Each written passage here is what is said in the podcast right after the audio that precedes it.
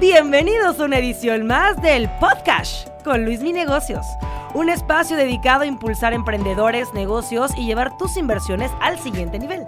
Todas las opiniones expresadas en este programa son a título personal, para fines informativos y no representan una posición oficial para la toma de decisiones.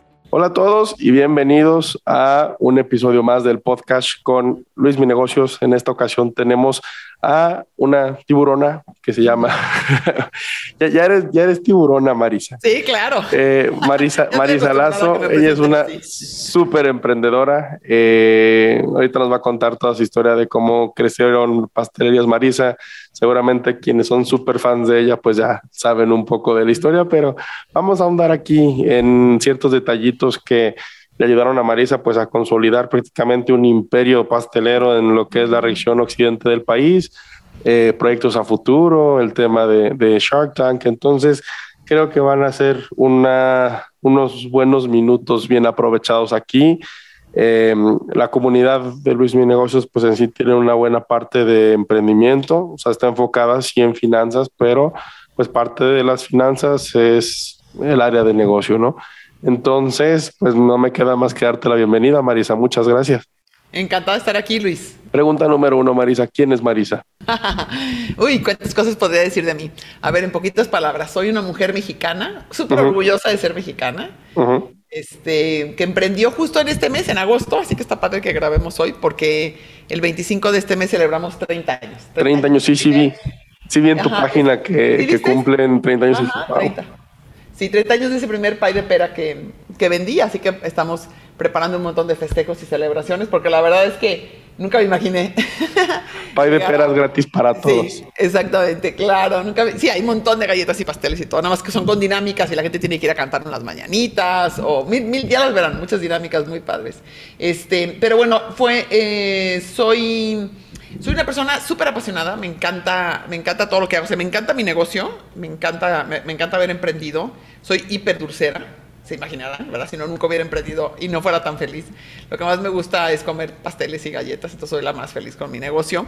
Este, pero también soy como una apasionada de estar aprendiendo y me, me, me, encanta, me emociona leer libros, me encanta meterme a cursos, siempre estoy como preparándome, este, me encanta escuchar podcasts, soy fanática de los podcasts, todo el día ando con mi bocinita por la casa, este, eh, hasta cuando me baño lo pongo arriba para escuchar este, un podcast. Me gusta mucho aprender y, me, y también me, me gusta mucho, soy como muy comprometida, siento que, que México le hace falta ciudadanos comprometidos y ciudadanos que trabajemos en pro de, de nuestro país. Entonces mi emprendimiento ha sido como muy muy empapado de mi manera de ser. O sea, no ha sido como un emprendimiento para, déjame hacer planeación estratégica y ver cuánto más dinero vamos a ganar si abrimos tales y tales sucursales, sino más bien todo, lo contrario, sino a ver cuántos más colaboradores podemos tener, qué más prestaciones les podemos dar a los empleados, cómo podemos tener un impacto positivo aquí en Guadalajara, en Jalisco, en México. Entonces, bueno, todo eso me, me, me llevó a, a, ser muy activa también en mis redes sociales, porque me encanta compartir lo que voy aprendiendo, me encanta compartir lo que voy descubriendo, este, algunos tips. Y entonces, bueno,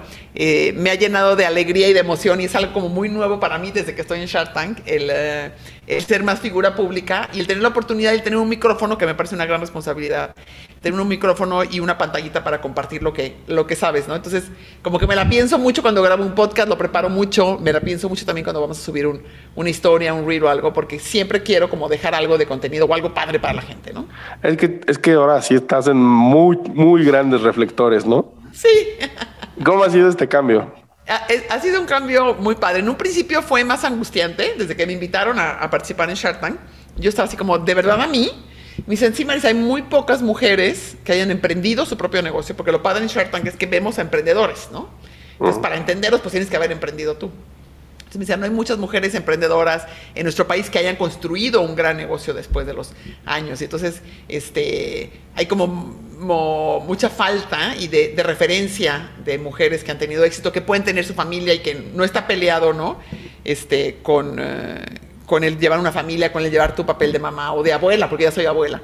Y entonces algo que, algo que también estoy, estoy justo por terminar mi, mi libro. Esta semana ya se va a edición, estoy emocionadísima. Con Random House firmé y lo vamos a presentar en la FIL, estoy feliz. Y mucho de mi tema, como que a partir de Short Tank, me di cuenta de esta como que hay un montón de mujeres emprendedoras, muchísimas también hombres, obviamente, pero las mujeres como que emprendemos con más culpas que ustedes. Tenemos un sinnúmero de, de enseñanzas de cuando éramos chicas y de, y de cuestiones culturales que nos enseñan a, a, a que lo más importante y, como que tu labor más importante tiene que ser tu familia, tu casa, este, tu pareja, tus niños, y, y pareciera como si es incompatible el emprender o incompatible el crear un negocio. Entonces me, me gusta muchísimo mostrar que no nos tenemos que sentir culpables, que no estamos haciendo nada incorrecto por emprender, que no estamos haciendo nada incorrecto por crear un negocio o por seguir nuestra pasión, ¿no? Que se vale como mujeres, igual que los hombres, igual que ustedes, seguir nuestros sueños, seguir nuestra pasión, echarle todas las ganas y a la vez puedes tener una familia o puedes tener una pareja o puedes decidir no tener nada, pero que, que nada te frene, ¿no? Sería como un poquito un poquito mi, como mi, mi, inspiración y mi tema que tengo mucho este, cuando, cuando comparto con las, en mis redes y en Shark Tank también. Un poco también como el, el cambiarnos paradigma, ¿no? Y como el sí. creérsela que realmente es posible. Entiendo mucho el tema, creo que lo puedes meter a un contexto muy cultural, ¿no? También eh, latinoamericano, donde la mamá, la mujer es es el, pues, la arquitecta del hogar, ¿no? La que tiene que llevar la estructura del hogar, eh, hacer comidas, preparar uniformes de los niños, llevarlos, traerlos y el, y el papá, pues que traiga el sustento y en las tardes ni se le moleste, ¿verdad? Porque tiene que descansar el señor. Eh, creo que eso es 90%, ¿no? Y sí, y ha ido creciendo, o sea, el número de mujeres emprendedoras y pues yo lo hemos, lo hemos visto desde una temporada uno de Shark Tank, cómo van mujeres mm. a dar a conocer sus negocios, eh, pero pues aún así hay mucho por hacer. Sí, por supuesto, hay muchísimo por hacer, las cosas están cambiando por fortuna, pero eso es como el paradigma y es como lo que se usaba, ¿no? Y este, entonces necesitamos como dos cambios, Luis. O sea, necesitamos el cambio en nosotras, pero también en ustedes, los hombres, ¿no? O sea, necesitamos, necesitamos parejas más comprometidas, parejas que de verdad amen y, y estén en pro de la, la, equidad, ¿no? Y si queremos que este, este mundo cambie, porque la verdad es que yo algo que comparto muchísimo este, es que es una pena que México y el mundo se ha perdido el 50% de su talento por demasiado tiempo. Y ya sí. no puede ser así. O sea, ya no, ya no se vale. O sea, si queremos mejorar este país, si queremos mejorar el PIB, si queremos mejorar la situación, la, la realidad de las mujeres, necesitamos este, otro, otro, otro ecosistema y necesitamos una sociedad que apoye, que aplauda a mí cada que me dan un, reconocimiento, Luis, lo que más, y siempre lo digo, y lo que más me emociona es, se me está, si me está reconociendo Cámara de Comercio o Coparmex o, o cualquiera de las instituciones este, empresariales o del gobierno que también me han reconocido, siempre digo, este es un reconocimiento para todas las mujeres y es importante que, nosotros, que ellos los que están al frente de, o ellos y ellas, los que están al frente del gobierno o al frente de, de, las cámaras, reconozcan el trabajo de una mujer y lo aplaudan. Porque entonces el mensaje que está mandando es todo lo contrario, ¿no? Es que aquí la sociedad estamos aplaudiendo, Marisa. Se vale emprender, se vale que hacer tu negocio, se vale perseguir tus este, sueños y llegar a ser, llegar a ser lo que tú quieras ser, ¿no? Llegar a, a, a tu mejor versión. Sí, claro, digo, yo, yo, yo, comparto mucho lo que dices y creo que el aplauso va también para todos los emprendedores. Fíjate que uh -huh. yo tuve una, una, conferencia la semana pasada eh, y le pedí al auditorio que levantara la mano. ¿Quién tiene su negocio? ¿Quién emprende? No, no tienes idea, algo que un 5%. O sea, sí estaba... ¿Sí? Sí, yo de las manos, eran yo creo que unas 700 personas, ponle que vi unas 30 manos alzadas. De plano que dije... De emprendimiento. De plano que dije, aplaudanles. Y todos así de, no, pues, pues, es que no es fácil soltar todo, ¿no? Porque emprender es, es soltar todo. Y aquí, y aquí creo que entra mucho, Marisa, tu historia, que es súper inspiradora. Gracias. Este, sí, porque además emprendiste en un momento bien complicado. Uh -huh. O sea, si le, si le quitamos 30 años a un 2022, estamos hablando que es el 92. O sea, en plena turbulencia económica en, en, México, a punto de entrar una crisis muy fuerte, sí, ¿no? Sí, sí, sí, totalmente. Y sabes que me acuerdo muy bien, porque al siguiente año yo había sacado mis costillos de mis pasteles y al siguiente año la nuez y la, la almendra, que valían entre 18 y 20 pesos, subieron a 100 y a 120 pesos. Uh -huh. Dice, no, o sea, ¿cómo voy a costear esto y cómo voy a vender pasteles? ¿Quién me los va a comprar? Llenos de almendras y de nueces, no, de fruta. Pero, ¿sabes que Este, me quiero regresar un poquito a lo que decías tú, de, de que no es sencillo emprender. No. Y, y, y, tiene mucho más, más que consultar, porque finalmente a veces sueltas porque estás en otro trabajo y sueltas para emprender, pero creo que tiene que ver con un montón de características que muchas veces la gente cuando emprende no se pone a pensar y no sabe si tiene esas, esas habilidades, esas características, ¿no? Como la tolerancia, por ejemplo, a la espera. Porque las cosas, pues, no se dan rápido. No hay ningún emprendimiento que te haga rico de la noche a la mañana. La capacidad de, de, de, tolerar la incertidumbre, porque no sabes si te va a ir bien, no sabes. Otra capacidad que me parece importantísima es la de saber escuchar. Escuchar, porque la gente se enamora mucho, y yo incluida, nos enamoramos de nuestro producto con el que emprendemos, ¿no? O del, o del concepto de negocio con el que emprendemos. Y estar enamorados a veces nos evita y nos, y nos impide escuchar al cliente. Entonces algo que les digo es que tienes que tener un ego chiquito eh, o estar trabajando con él, que yo todo el tiempo trabajo con mi ego, para que seamos lo suficientemente humildes y escuches entonces a tus clientes, que a lo mejor te dicen, ¿sabes qué, Marisa? Sí me gusta tu pastel de zanahoria, pero está muy grande, es para 20 personas. En mi casa somos cuatro, yo necesito uno chiquito. Y me acuerdo que entonces lo saqué para 10 personas y luego me decían, no, Marisa, más chiquito, o sea, de cuatro o cinco rebanadas. Entonces saqué el mini, o sea, yo había sacado el chiqui y ahora saqué el mini. Son de los más vendidos. Si yo hubiera estado cerca de, no, yo hago pasteles grandes, o por ejemplo, eh, de repente antes endulzaba todo este, con azúcar, luego pasé a, hacer, a sacarlo light para la gente diabética o que estaba dieta con esplenda, que era como el endulcorante de moda en ese momento, hace muchos años, y luego surgió la stevia. Y la gente empezó a decir, yo ya tenía mi, o sea, como que me había tomado muchos años poder sacar un buen producto con esplenda. Y de repente la gente era, no, ahora con stevia. Y la stevia es súper amarga y es muy húmeda. Es muy difícil manejarla en productos este, dulces. La galleta no te queda crocante, no, es muy difícil. Y entonces pude haber dicho, no, yo ya tengo mi, mi, este, mis productos. Y, no la voy a mover. Y no, pues si la gente quiere este, stevia, pues stevia les vamos a dar. Entonces nos tomó más de un año de estar haciendo experimento y experimento hasta que quedó una buena fórmula con stevia. Entonces es al emprender y todo el tiempo que vas haciendo tu negocio, tienes que tener esas características de siempre estar escuchando y de ser muy atenta y de verdad buscar sorprender a tus clientes, sorprender a la gente que te, que te sigue, este, sacar cosas novedosas, no sé, y darles gusto, porque pues son tus clientes, ¿no? Y, entonces se necesita como muchas características que a veces la gente que emprende no, no, tiene esas, no tiene esas este, cualidades de, de riesgo, de nervios, de de apretarte el cinturón por mucho tiempo y decir, pues no, ahorita en la casa no nos vamos a dar ningún lujo porque todo el dinero que estamos ganando se va a reinvertir en una máquina o se va a reinvertir en un horno o en una computadora o en un sistema, ¿no? ¿Qué estudiaste, Marisa? ¿Tú, tienes un background en, algo? Es, chistoso porque no estudié nada de negocios. Ajá. mi, carrera es en psicología y mi maestría es en psicoterapia psicoanalítica, imagínate. Ok. nada que ver con los negocios, pero ahora me sirve mucho. Me sirve con, con, todo mi personal y me sirve este, con todas mis relaciones.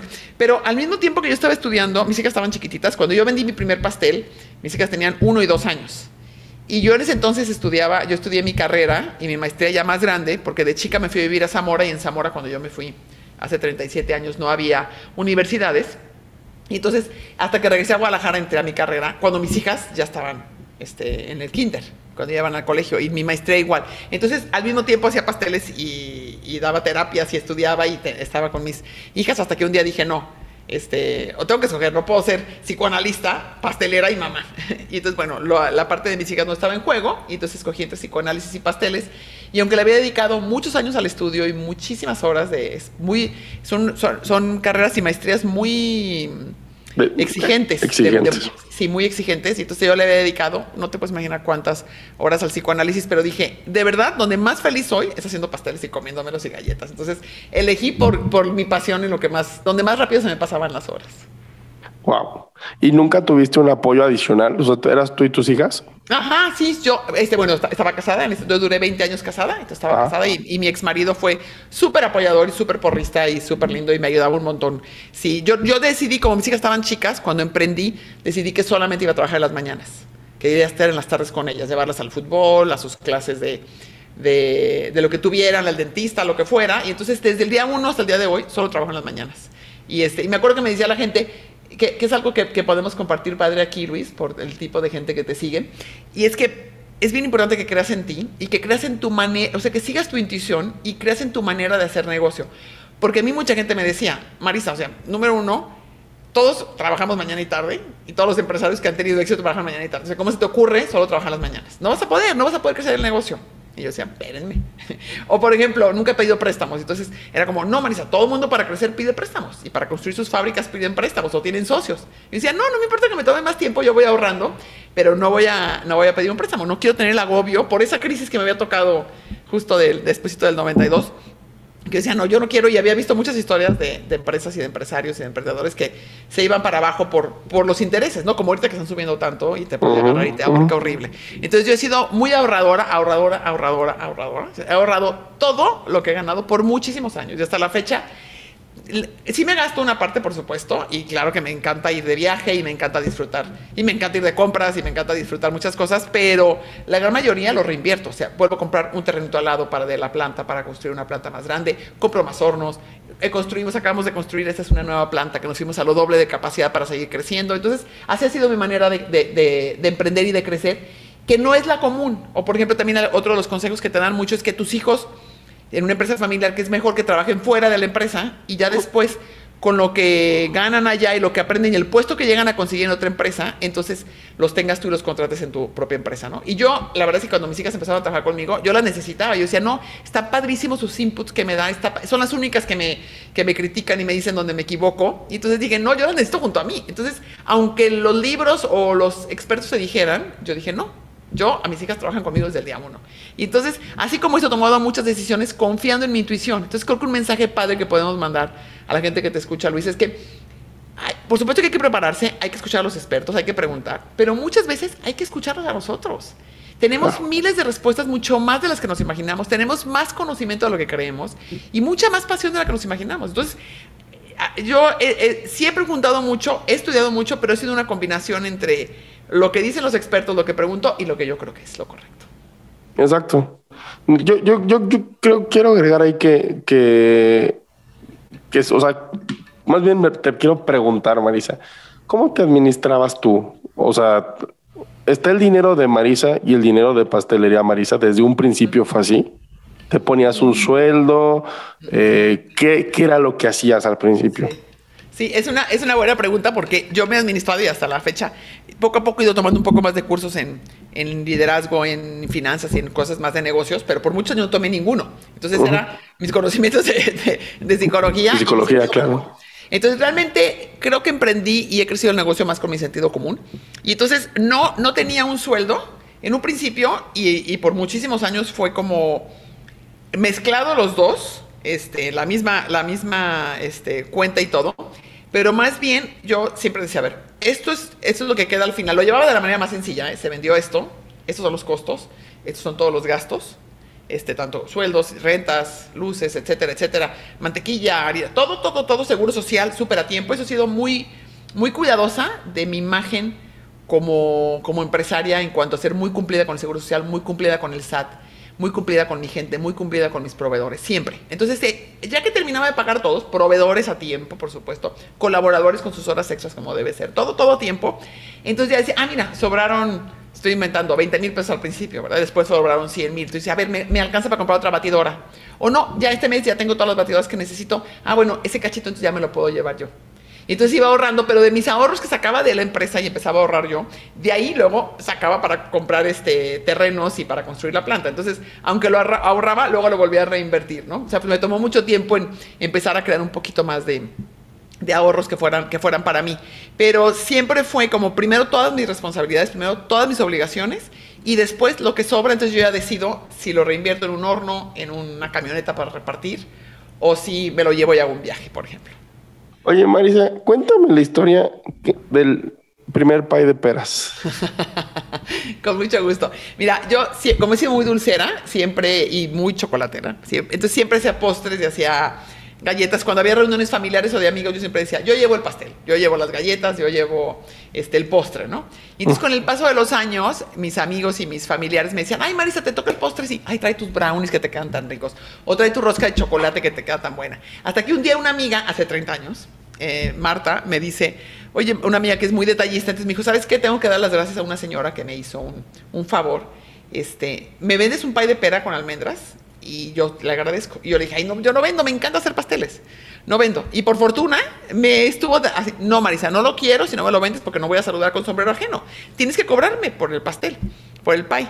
Entonces, bueno, me convenció, saqué las cuentas de los ingredientes, obviamente solo de los ingredientes, no le metí ni luz ni gas ni nada, solo los ingredientes, la materia prima, y se lo vendí, ¿no? Le subí un cachito y se lo vendí, y a la señora que se lo regaló, ella, le encantó, y el siguiente viernes me marca, y me dice, yo soy fulanita de tal, Marta me regaló la semana pasada un pay de pera, y me encantó, mañana viene mi familia, ¿me puedes hacer dos, por favor, para, para mi comida? Ella jurando que mi vida me dedicaba a eso. Entonces yo estaba en la llamada y dije, pues ya vendí uno, pues vendo dos. Y así empezó. O sea, cero planeación, cero jamás me imaginé este, que me iba a convertir en una, en una empresaria pastelera, pero fue diciendo que sí. Este, diciendo que sí se los vendía. ¿Y, eran recetas familiares, recetas de tutoría? Fíjate que de todo, como me, hoy nadie me da una receta, ¿eh, Luis? Pero en ese entonces, cuando todavía no tenía este negocio, la gente me daba muchas recetas porque sabía que me encantaba hacer pasteles. Entonces, unas son familiares, otras son de la señora que nadaba conmigo al lado, de una amiga, que me decía, oye, tengo de mi abuela tal receta súper buena. O me acuerdo una amiga también que me dio una receta de su suegra y me dijo, pero no puedes decir que te la di yo, porque mi suegra me mata, unas galletas deliciosas. Mm. Y entonces me dio la receta y ya con el tiempo, ya que empecé a tener un poquito más de expertise, este, sí de algún libro o de alguna revista que normalmente no te dan bien las recetas, pero ya le hacemos las modificaciones adecuadas para que quede como, la, como en la foto, ¿no? Pero así ha sido. Y la gente, con, o sea, sobre todo al principio la gente me daba muchas, muchas recetas. Me decía, Marisa, mira, esta receta es riquísima.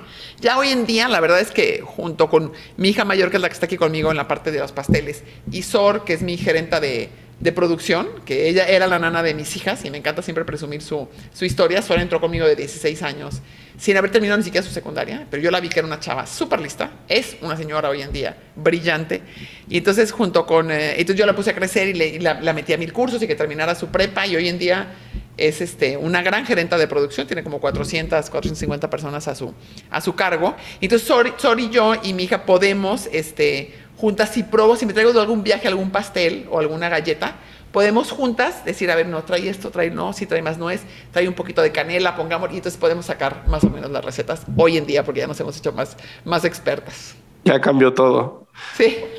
Oye, Marisa, ¿y, cuál fue el trampolín? ¿Cuál fue ese momento? Porque no me vas a dejar mentir.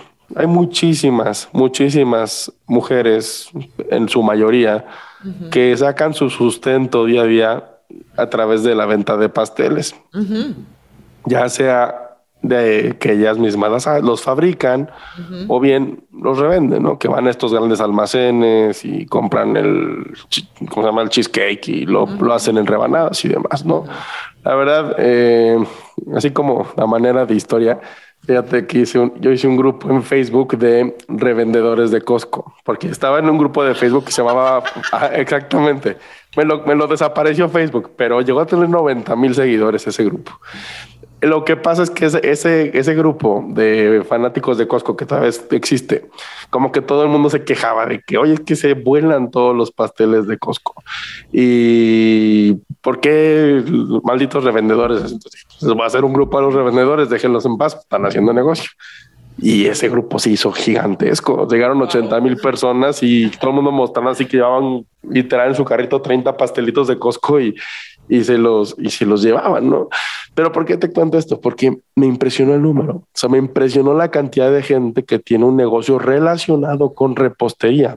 Y es muy natural. ¿Por qué? Porque son cosas que tienes a la mano. Todo el mundo tiene una estufa, todo el mundo tiene acceso a una harina, a un chocolate, a un azúcar y demás. Pero aquí entra un, un, factor muy importante, que tú lo escalaste de una manera impresionante, ¿no? ¿Cuál fue ese momento? ¿Cuál fue ese pivote que te llevó de vender entre conocidos? Sí. Allá decir, a ver, vamos. A una tienda. Y vamos a estructurar. O sea, la pregunta que te hago es muy abierta, da respuesta para cinco horas, sí. pero así como de manera general, ¿cómo fue esa estructura que le fuiste dando para crecer? Porque muchos emprendedores se atoran ahí. No, me encanta tu pregunta porque me da oportunidad de, platicar y, este, varias cosas que me han funcionado. Creo que no fue como un momento en específico, así como un pivote y algo que digo, ya a partir de aquí me hice empresaria, sino más bien te voy a decir que qué cosas en mí me ayudaron a siempre seguir creciendo, ¿no? Soy muy ambiciosa y creo que es, es, muy, es muy padre tener una buena ambición en la vida. Entonces siempre decía, no, es que yo puedo vender más y si pongo una tienda, pues voy a vender más. Entonces siempre digo que sí al siguiente paso, siempre me aviento aunque me muera de miedo, y creo que mucho de lo que frena a los emprendedores, particularmente a las mujeres, pero también a los hombres, que, dicen, ay no, aquí estoy como en mi zona de confort y como que aquí estoy bien, ya vendo en mi casa, ya con esto puedo vivir, vendo pasteles o vendo birria o vendo tortitas ahogadas o lo que tú quieras, o, o, coso ropa y hago este, ropa linda, este, y aquí me quedo, ¿no? Entonces siempre da miedo, obviamente, abrir al público, porque es renta fija, empleados, seguro social, SAT, todo te cambia, ¿no? Son un montón de obligaciones.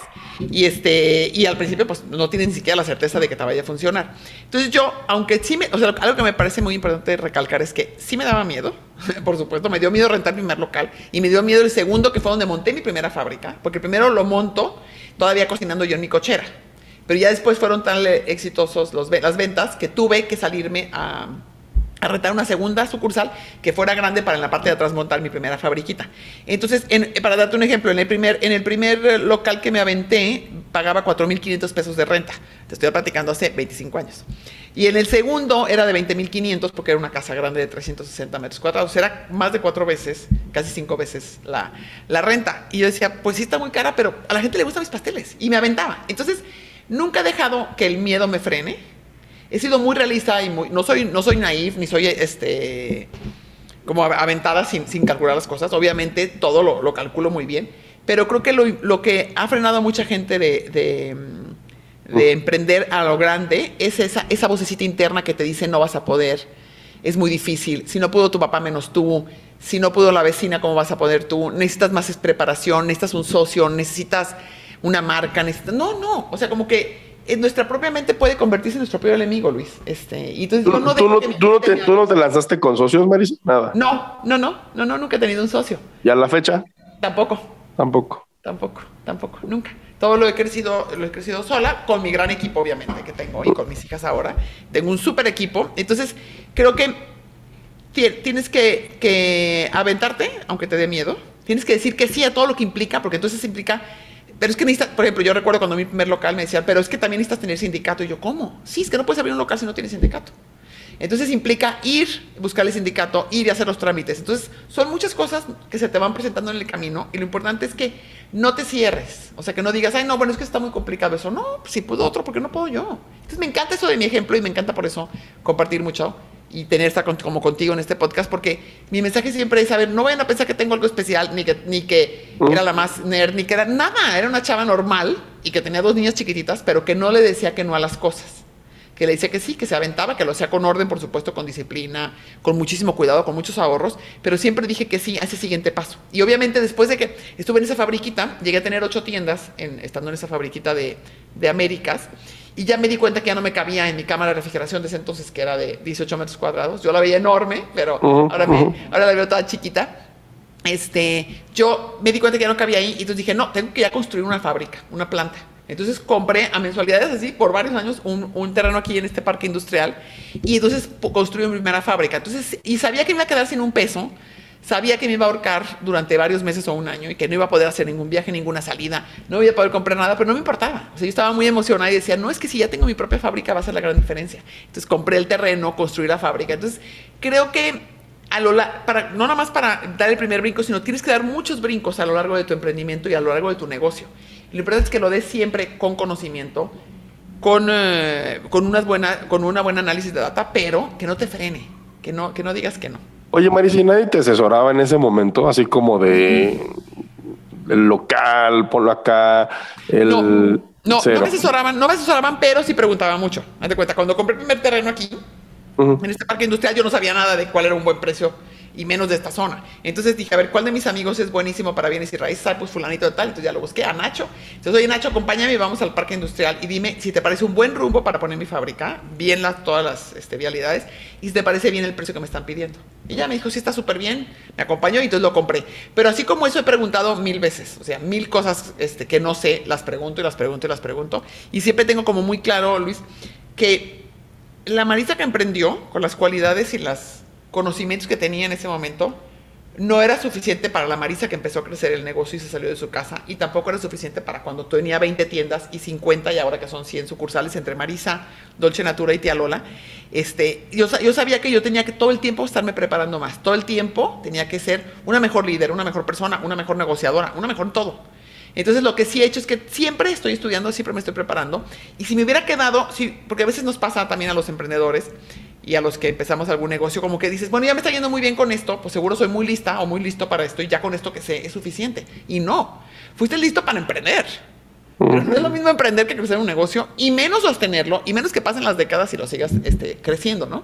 Claro, sí, no, no, no. Por ejemplo, eh, luego, luego, por ejemplo, dicen que, bueno, me gusta jugar mucho tenis y sigo mucho como los, los, los, tenistas, los rankings y demás. Y muchos dicen que, que lo difícil no es llegar a ser el número uno, sino lo difícil es mantenerte. Sí, exactamente, Y creo que lo puedes, lo puedes rebotar aquí al ámbito de los negocios, de, de cómo mantienes ya un nivel operativo tan, tan elevado y tan, tan, y tan fuerte. Absolutamente. Y no nada más es mantener, este, porque somos 1.200 colaboradores, no nada más es todo lo que implica una empresa de este tamaño, sino mantenerte en el número uno es seguir sorprendiendo a tu cliente. Entonces, ¿cómo? o sea, ya conocer, y la gente a veces llega y dice, no, yo quiero tu rosca de chocolate, o yo quiero tu rosca de naranja, o vengo por sus galletas de avena. Pero hay gente que viene y dice, ¿qué hay de nuevo? Díganme algo, ¿no? Ah, no, pues ya sacamos ahora el Red Velvet, que antes, no existía el Red Velvet. O ya sacamos este producto sin gluten. O ya sacamos este, unas galletas nuevas. Entonces, es una y otra vez seguir sorprendiendo a tu cliente. Y seguir sorprendiendo tu calidad, Luis. Algo bien importante es que si empezas con una, yo como que cada uno y todos los que nos están escuchando, o sea, cada uno tiene que ser como, como hacer una, un, e, como un examen muy, muy profundo de decir, y, de, con tu producto y contigo mismo, porque a veces hay gente que emprende con un servicio y son ellos los que dan el servicio, ¿no? Y tienes que revisar qué es de lo que yo hago que le gusta a mi cliente. ¿Por qué me seleccionan a mí? Porque, porque soy la más amable, porque soy la más sonriente, porque siempre llego preparado a la junta, porque soy el mejor negociador, no sé, porque soy el más puntual, whatever. En mi caso yo sabía que era porque mis productos y mis postres eran caseros. Y entonces yo dije, tengo que crecer sin jamás renunciar a que mi postre sea casero. Entonces eso significa, no le voy a poner saborizante de naranja. Seguimos rayando costales y costales y costales de naranja. Y, no le vamos a poner saborizante de almendra. Picamos y picamos toneladas de almendra. Lo seguimos haciendo así porque yo sabía y tenía muy claro que a la gente lo que le gustaba es que era un sabor casero y un producto hecho a mano de uno en uno. Entonces ahora que hacemos miles, los hacemos de todos modos de uno en uno. Y los huevos los abrimos de uno en uno y separamos la clara de la yema y hacemos todo como lo hacía yo en mi casa. Entonces, tienes que ser como muy fiel a lo que te dio éxito, tienes que ser muy fiel a lo que te, a lo que te distingue y nunca renunciar a ello, aunque eso implique más trabajo. Sí, sí, no, sí, sí, sí. O sea, porque aquí entiendes el reto, ¿no? Que es, pues sí, tienes que ser industrial porque atiendes más de 60 sucursales, pero por otro lado, tienes que conservar el, el sabor casero que, que, a ti te distingue, ¿no? Claro, y se puede. Sí, sí, sí, digo, todo se puede, ¿no? Pero sí hay que... Es una vez más seguir tu intuición, ¿no? O sea, la gente me decía, no, Marisa, no hay ninguna pastelería que tenga tantas sucursales y no tenga un proceso industrializado. Claro. decía, bueno, pues la mía va a ser la primera entonces. No me importa que lleguemos a tener tantas sucursales, lo vamos a hacer a mano y van a, ustedes van a ver el refrigerador y van a ver un tres leches panzoncito y otro un poco inclinado hacia la derecha y se le viene resbalando el durazno porque ese nos quedó más bajito del lado derecho. Oh, claro. y, y creo que leí por ahí que no tienen franquicias, ¿verdad? No son franquicias. No, no. ¿La razón es esa? La razón es que hemos cuidado, sí, la razón ha sido que ha sido un crecimiento muy orgánico y ha sido, pues son 30 años, este, 25 de tener la primera sucursal y lo más complejo de mi negocio no es abrir el local y, mantener el local limpio y todo, sino producir, producir la mercancía, todos los días así casera, artesanal, etcétera. Entonces, hay dos tipos de franquicias, una en la cual das las recetas y la gente hace las cosas, o otras en la que tú le surtes el producto, ¿no? Nosotros tenemos más de 60 recetas, entonces es muy complejo. Todavía estando yo aquí todos los días y mi hija y Sor, todos los días tenemos algún error de algún pastel que salió bajito, alguno que quedó crudo de en medio. Es muy, son recetas muy diferentes unas a las otras. Entonces, esa no era como viable. Y la otra, yo dije, mira, mejor prefiero irse, yo controlar muy bien mis este, sucursales. Tomamos un curso y estuvimos durante un año y cachito trabajando con una compañía de la Ciudad de México que se dedica a franquicias para ver si franquiciábamos Dolce Natura, que es nuestra marca de helados que tenemos 21 sucursales ya de Dolce Natura, que es este, son también muy ricos y también son muy artesanales. Y entonces nos dimos cuenta el por qué el 70% de las franquicias fracasan. Porque tener una buena franquicia implica darles una súper atención a tu franquiciatario. Es construir otro, otro negocio completo con otra dirección, con, que tiene que estar 24 horas del día, 24 por 7, atendiéndolos, y entonces, y darles todo, todo en la mano, así listo para venderlo. Entonces nos dimos cuenta que llevar una buena franquicia era súper complejo. Mm. Tenía, era este, un chambonón muy parecido a lo que ya teníamos nosotros solos. Entonces dijimos, mejor nos vamos, seguimos así. Entonces, por lo pronto, seguiremos así. A lo mejor un poco más adelante este, damos franquicias, pero de momento seguiremos así. Se evalúa. Bueno, nos avisas. Sí, este claro. Encantada, Luis. retos diarios hay, ¿no? Y todos los negocios tienen retos. ¿Cuál, ¿Cuál es tu dolor de cabeza más grande, María? mi dolor de cabeza más grande es mi tiempo, yo creo. Sea, el manejar mi tiempo porque así como soy emprendedora, también soy mamá, soy abuela, este, me encanta pasar tiempo con mi pareja, me encanta pasar tiempo con mi familia, me encanta leer, me gusta mucho llevar una vida equilibrada. Entonces, este, me gusta hacer ejercicio en las mañanas, me gusta meditar. Entonces, mi, manejo de tiempo es como mi más grande reto, para, para, y poner límites y sí pelear por lo que para mí es importante, ¿no? Como sí meditar en las mañanas, sí hacer ejercicio antes de llegar aquí a la fábrica. Y, y este, entonces, el, el, manejo de mi agenda es como uno de mis grandes retos, pero lo he, lo he cada vez me he más buena para decir que no y cada vez me he más buena para defender lo que para mí es importante. Y dentro de la empresa yo creo que el reto más grande es el conseguir, cuando ya somos más de mil colaboradores, cuando llegas a estos números, el conseguir que la cultura de la empresa siga estando presente y que la gente no sienta que nos convertimos en una empresa grande y que ya no nos importan los colaboradores, que me sigan sintiendo cercana, que obviamente ya no me puedo saber el nombre de todos, al principio me sabía el nombre de todos, hoy en día ya no puedo saber el nombre de pues todos, imposible, pero siempre estoy buscando la manera de ser cercana a ellos, siempre estoy buscando la manera de, tener mejores programas, que se sientan como muy orgullosos de pertenecer al grupo Marisa, a la familia Marisa, y este, entonces es un gran reto el, motivar a la gente, el, que obviamente es obviamente un reto el enseñar a hacer los pasteles y hacer las galletas de la misma manera, pero me parece todavía más importante la parte humana y que todos mis líderes y que la gente que trabaja conmigo y todo el equipo que trabaja conmigo, que todo esto que he conseguido, obviamente es por el gran equipo que tengo, que eso es, siempre lo recalco, y, porque yo soy la cara y soy como la marca, pero atrás de mí está un súper equipo que hacen todo de maravilla y que han crecido mucho conmigo, muchos de ellos desde el principio, de quienes estoy súper orgullosa. Y entonces creo que es, creo que es, este, es el gran reto, ¿no? Que así como ellos tienen toda mi filosofía, mis valores, mi manera de ser, que lo permiemos a la gente que vuelve a entrar a la empresa, a la gente nueva, a los nuevos gerentes, los nuevos directivos, los nuevos supervisores, que no dejen de ser amables, sonrientes, que respeten su palabra, que sean éticos, que, que sepan que para nosotros lo más importante es nuestros colaboradores, ¿no? Claro. supongo que en su mayoría son mujeres. Sí, como el 80% somos mujeres. 80-20. Sí. Ya creo, hace unos meses bajamos a 78, pero creo que ya volvimos a estar. Oye, sí, sí, sí, sí, pregunta obligada. Pandemia, ¿cómo les fue? Ay, este, mira, ¿sabes que No fue mejor de lo que esperaba. Este, por, por, fabricar post, por fabricar panes y pasteles y galletas, de alguna manera pudimos entrar todo el tiempo. Y solamente tuvimos que cerrar cinco días, que fue el gobernador de Jalisco, este, pidió que se cerrara cinco días. Cuando no conocíamos la pandemia y pensábamos que con cinco días ya se dejaba de contagiar. Sí, que ya en marzo, en abril ya todos los... Ya estábamos bien todos. Qué, qué ahí fuimos. Y este, y entonces, la verdad es que pudimos entrar como panaderías y como este, esos, eh, giros indispensables, y entonces nunca, nunca cerramos, con un montón de inversión y con un montón de, de trabajo para seguir con todo el protocolo, para cuidar a nuestra gente. Y eso sí implicó, por supuesto, una gran inversión de tiempo, de energía, de dinero, para tener los termómetros, para... En algunas tiendas hasta pusimos el mostrador en la puerta para que la clientela solo llegara a la calle y nosotros la atendíamos desde adentro, pero no entraban a la tienda.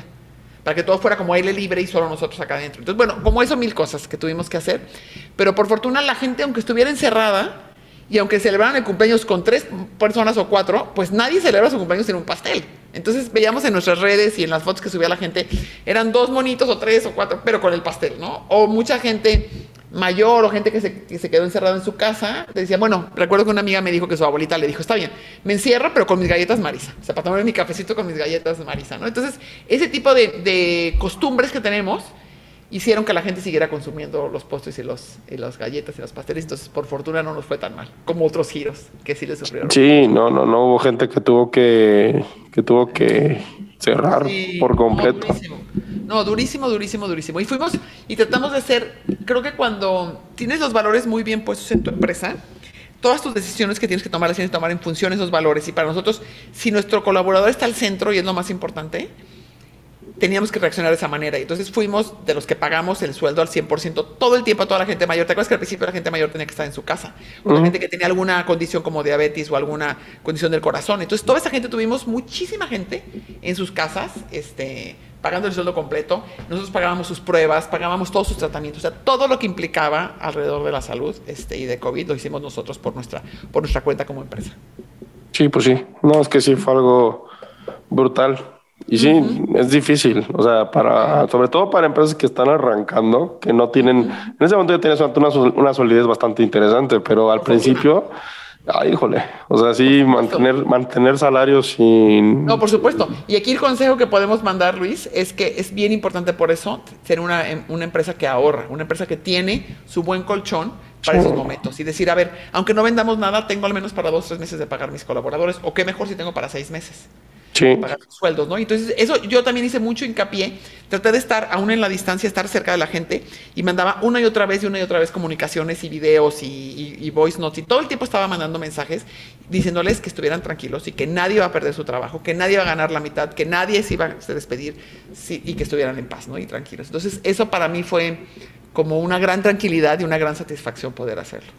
Qué bueno. No, qué bueno. Y creo que al final eh, fíjate que hay una frase que me gusta mucho que, que, bueno, se le atribuye a Richard Branson, que dice, em, pues sí, o sea, take care, cuida a tus, a tus empleados porque ellos van a ser los que cuiden de tu negocio. Exactamente, exactamente. Y así ha sido, así ha sido, exactamente. Me encanta, no lo había escuchado y así ha sido. Sí, así, de, así, o sea, así tiene que ser, ¿no? O sea, tienes que bueno, sobre todo aquellos empleados que ves que sí retribuyen y que sí le meten todo su corazón y toda su pasión ahí, porque pues hay de todo en la viña del Señor, la verdad. Oye, Marisa, tu error más grande. Ah, he tenido muchos. Yo sé. Mira, uno de los más grandes, yo creo que uno de los más grandes que tuve fue, tenía que ver con la comunicación. Y es que cuando, ah, cuando teníamos ya como un poquito más de 20 sucursales, creo, que no teníamos la capacidad de surtir bien a tiempo todas las sucursales, nos faltaba producir más y no estábamos llegando a los números. Entonces contraté a una empresa externa, unos asesores, para que nos enseñaran a trabajar como en línea Lean Six Sigma, que es la metodología de Toyota. Y este, y entonces yo tenía muy claro que de esa manera, con los mismos colaboradores, mismos hornos y todo, íbamos a poder producir más pasteles y más galletas. Entonces, este, preparé mi, discurso y ya estuve con toda la gente en producción y les dije, oigan, vamos a cambiar la manera de producir porque lo vamos a hacer de esta manera con esta empresa que nos va a enseñar para tener más, más ventas y poder tener también más utilidades y para todo va a ser mejor. Pero lo platiqué una vez, Luis, y ya. Yo dije, pues yo lo tenía muy claro, seguro lo transmití bien y ya lo entendió toda la gente. Y al poquito tiempo la gente empezó a quejarse y a quejarse y de repente hasta renunciar, porque siempre nos resistimos al cambio y entonces ahí entendí, después de darme bastantes frentazos, que me faltó explicarlo no una, sino cinco, diez, quince veces.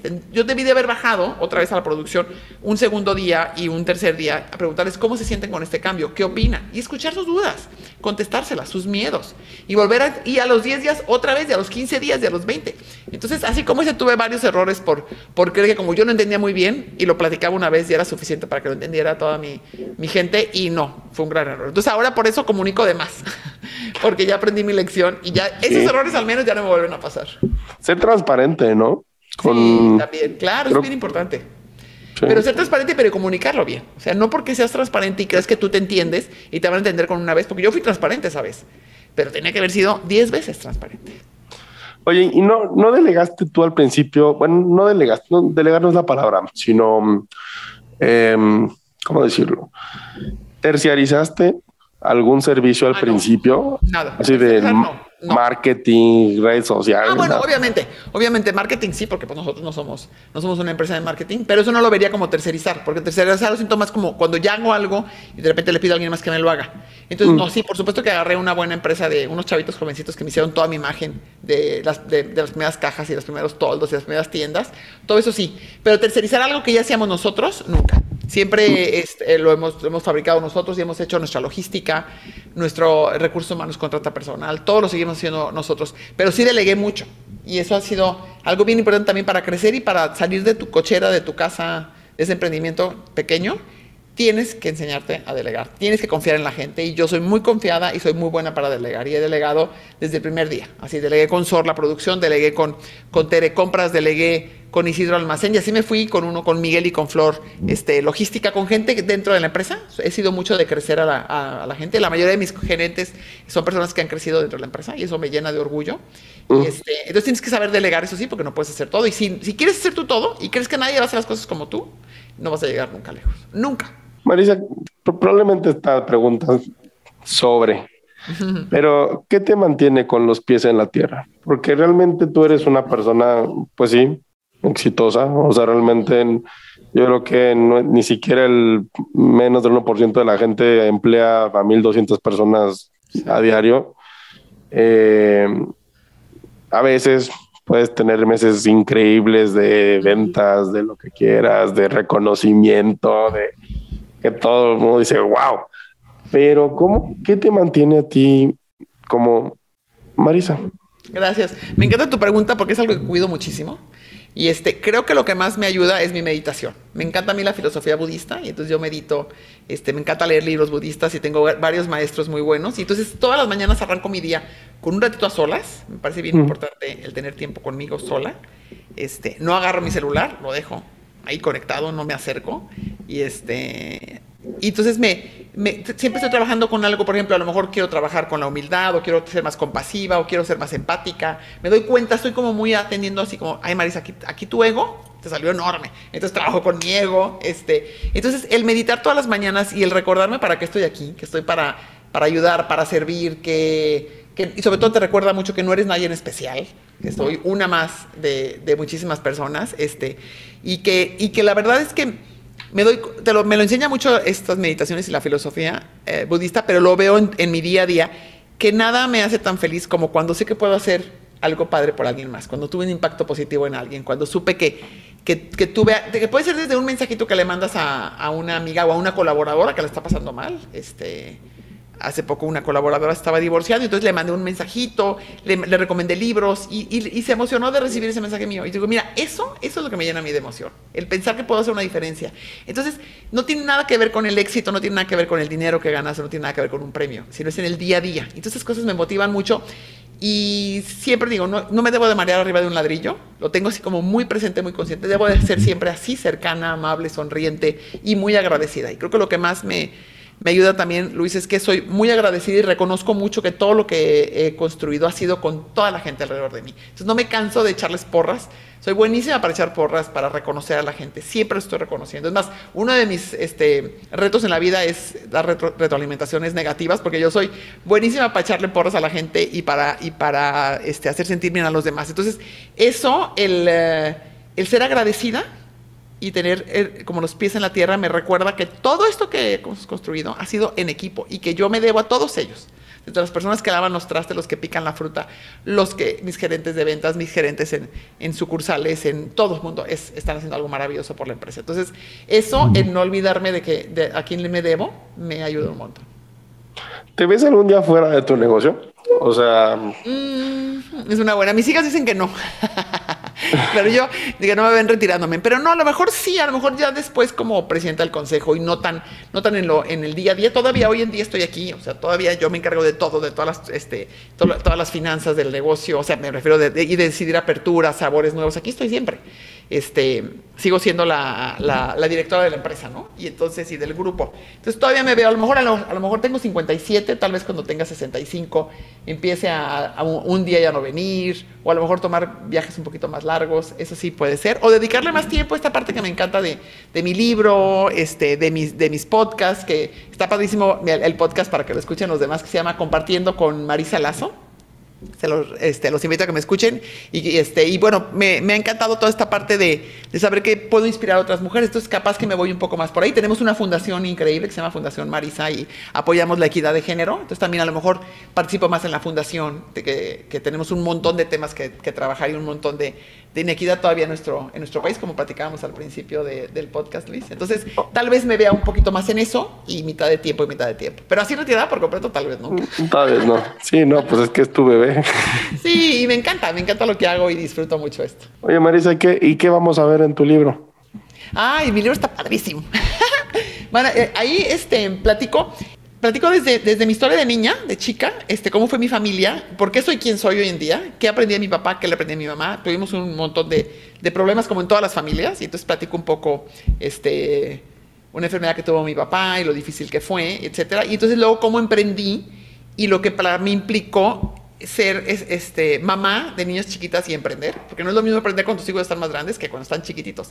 Y entonces, mi, mi, gran mensaje, platico mucho, tengo mucho de la filosofía budista también, porque yo siento que mucho de cómo soy líder tiene que ver con estas enseñanzas de, de pensar en los demás y de ver por el bien de todos.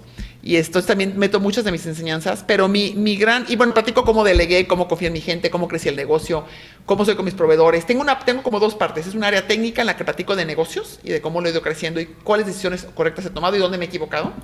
Y en la otra parte es emocional, platico de toda mi historia y, y, y ahí me concentro muchísimo y es como la parte central del libro, que, porque es para, especialmente para mujeres, para que no se sientan culpables y para que esos miedos y esas cosas que aprendimos cuando éramos chicas, de que calladita te ves más bonita, de que tu lugar es en tu casa o de que lo más importante es conseguir ese príncipe azul, son puros mitos y puras enseñanzas que nos han frenado. Entonces, como que mi, mi idea principal es motivar a que las mujeres persigan sus sueños, que no tiene que ser emprender, puede ser como mi mamá que tiene un dispensario, puede ser ser escritora, ilustradora, lo que quieras, pero que nada te detenga. Entonces, que, que no estás haciendo nada incorrecto y que puedes crear al mismo tiempo una familia si así lo deseas y, y, y perseguir tu sueño, ¿no? Más o menos por ahí va mi libro. ¿Cuándo sale? Sale en noviembre de este año. Ah, ya. Sí, ya, ya, y lo presentamos en la Feria del Libro. Tres, ah, pues te va a quedar muy lejos. Sí. Muy lejos. No estoy feliz, estoy feliz. Va avanzando súper bien y ya estamos en las últimas. Estamos ya nada más en el diseño de la portada y la semana que entra entra a impresión. Así que creo que octubre, noviembre ya está listo.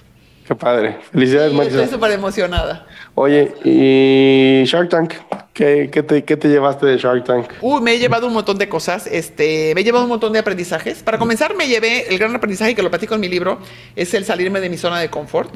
Porque era algo muy diferente para mí estar frente a 14 cámaras y 140 personas que organizan y salían en la tele y es, es como totalmente fuera de mi zona de confort. Pero cuando más crezco es cuando salgo de mi zona de confort. Entonces, esa parte me parece bien importante que aprendí. Y también aprendí muchísimo de todos los emprendedores te enseñan un montón y me encanta, me encanta, me, me, entusiasma muchísimo. Y por supuesto de mis compañeros tiburones he aprendido un montón. A veces estoy ahí y estoy apuntando lo que le está diciendo Marcus o lo que dice Ale o lo que dice cualquiera de mis, de mis compañeros, Alejandro, a Mauri, van a ver este, grandes tiburones nuevos. Y entonces ahí apunto porque digo, lo voy a llegar a hacer yo también en mi empresa. Entonces he aprendido un montón. y ¿Qué, qué, qué, qué decías, no? Ahora yo voy a picharle. Te lo juro, te lo juro. Entonces, eh, me llevo un montón de aprendizajes y este es un Sony es un super canal y Shark Tank es un Shark Tank México es un gran programa, es un gran programa educativo y divertido y entonces me encanta ser parte de esta de esta historia y parte de este programa. Me siento muy orgullosa de pertenecer a él. Perfecto. Eh, pues Marisa, para ir cerrando, eh, esta, es la- esta pregunta se las hago al final. O sea, mi- Ah, el contenido es, el, el mío tiene que ver mucho con finanzas, inversiones y demás. Entonces, la pregunta es, ¿cuál ha sido tu mejor inversión? Ah, mi mejor inversión fue en esa primera batidora que tenía una batidora chiquita Austerizer verde, la recuerdo muy bien. La No típica. sola. Y es Ah. que me había regalado cuando me casé. Y entonces Sí. y ahorré como tres meses para invertir y comprar una batidora KitchenAid beigecita, así me, la recuerdo perfecto, que ya Oh. se detuviera sola. Entonces fue mi primera, mi mejor inversión porque fue la primera, porque me animé y porque dije, claro que tengo que hacer más pasteles. Claro, y de ahí vinieron ya Ah, y los hornos y todo, en mi coche. 10 mil batidoras que ahí tienes, ¿no? Y- Y hornos ¿Y todo. Qué padre, Marisa. Gracias, Pues, Luis. Bueno, agradezco muchísimo el tiempo que, que nos dedicas a, a todos. Creo que Encantada. en esta casi hora que nos echamos, eh, me llevo muchas cosas, ¿no? O sea, como la pasión que tienes en tu negocio desde el día uno, que eso es, la irradias, o sea, a los que nos están escuchando por Spotify y por Apple, échense un clavado al YouTube, porque sí se ve, o sea, que lo, lo externas con una pasión que es- creo yo que solo es de los fundadores. Porque sí, claro, o sea, puede haber un colaborador y respira el negocio, pero ¿quién más que el fundador que vive lo que vivió los catorrazos, ¿no? Desde el día uno, que se cayó mil veces, que se levantó, que, que lo hizo todo. Y la verdad es que creo que algo muy valioso tuyo, Marisa, es que, que sirvas de ejemplo a miles o incluso millones de, de, mujeres en Latinoamérica, que, de que sí se puede, de que las cosas son posibles, de que hay que creérsela y que hay que aventarse, ¿no? Eso, eso es lo que, lo que yo me llevo. No sé si quieras darle un consejo o algo a, cualquier emprendedor, emprendedor, chavo que, que, ahorita pues anda viendo qué hace para generar un ingreso adicional. Claro. Eh, sí, algo, eh, bueno, gracias por tus palabras y me, me, emociona escucharlas. Yo creo que a lo mejor nada más cerraría diciendo algo que, que me ha funcionado mucho y que no lo, y no lo comentamos en, en, en esta plática del día de hoy, y es la generosidad el ayudar a los demás. Nosotros regalamos muchísimos pasteles y lo que me he dado cuenta en la vida es que entre más pasteles regalo, más pasteles vendo. La, mi frase favorita siempre lo digo que es del Dalai Lama que dice la generosidad genera abundancia. Y entonces, bueno, si van a emprender, aunque estén empezando, si están haciendo tortas, pues que regalen un poquito de tortas a alguien en la, en la calle. O a lo mejor eres muy bueno para hacer un eh, para desarrollar sistemas o para hacer presentaciones en Prezi o en cualquiera. Bueno, pues, eh, ayuda a sus compañeros. Que, que pienses siempre en algo que puedes hacer por los demás. De verdad te va a llevar a la abundancia.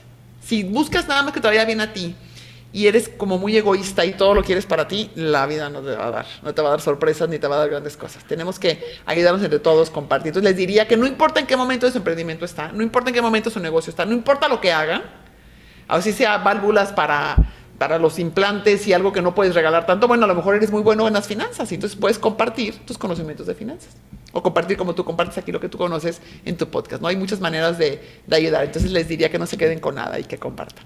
Soltar para ganar, ¿no? Sí. Sí, no, además, además, pues qué padre, pues México es un país que realmente ah, necesita ayuda 24/7. Absolutamente, En mil y un cosas. Exactamente. Qué padre, Marisa. Pues muchísimas gracias. ¿Cómo te encontramos en tu Instagram? Ah, sí, porfa, qué padre. Marisa Lazo, Marisa con una S, Lazo con Z, punto oficial. Punto oficial. Sí, Marisa Lazo. En Instagram, en Facebook, en todos lados y en mi podcast compartiendo con Marisa Lazo. Donde empecé hace en la pandemia justo a grabar y tengo un montón de capítulos ya sobre todas estas cosas que me apasionan. ¿Y tu TikTok también o no? Sí, también igual, Marisa Lazo, punto oficial. Eso es todo. Perfecto. Qué, bueno que ya te metiste a la, a la onda. Sí, ya. Tengo una super manager de redes que me ayuda un montón y ella fue la que me convenció y hacemos cosas increíbles juntas. Perfecto. Mil gracias, Marisa. Encantada, Luis. Un placer. Un saludo a todos.